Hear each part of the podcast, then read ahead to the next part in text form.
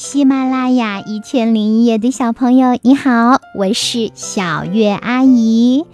今天呀，我要来给你讲的故事是《爱心接力》，林奇妮。这个故事呀，选自福建少年儿童出版社出版的幼儿寓言童话。小男孩生了重病，躺在病床上，他是一个孤儿。陪伴他的只有窗前那个画着笑脸的气球，他给气球取名叫乐乐。有一天，大风把绑着乐乐的绳子吹断了，失去了乐乐，小男孩十分难过，他的病也越来越重了。乐乐飘啊飘，飘得越来越高，他非常想念小男孩，伤心的哇哇大哭起来。白云姐姐看到了，伸手牵起乐乐的绳子，心疼地说：“气球弟弟，你怎么了？我来陪你一起玩吧。”乐乐哭着说：“白云姐姐，我想回家。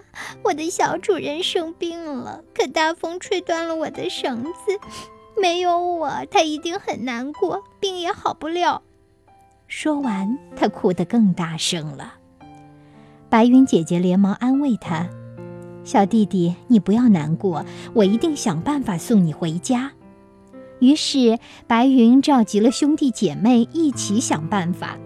最胖的白云使出了最大的力气，飘到天空的最下层；最瘦的白云则握住乐乐的绳子，待在最上面。白云们。由瘦到胖依次排队，把乐乐从最上面往下传递。乐乐很快被白云们送到了能看到小鸟的地方。白云们叫住了一只小鸟，并把乐乐的情况告诉了他。小鸟二话不说，马上叼住乐乐的绳子，把它送回到了小男孩的身边。小男孩心里乐开了花儿，谢过小鸟后，就跟乐乐开心地拥抱在一起。小男孩一高兴，病也好起来了。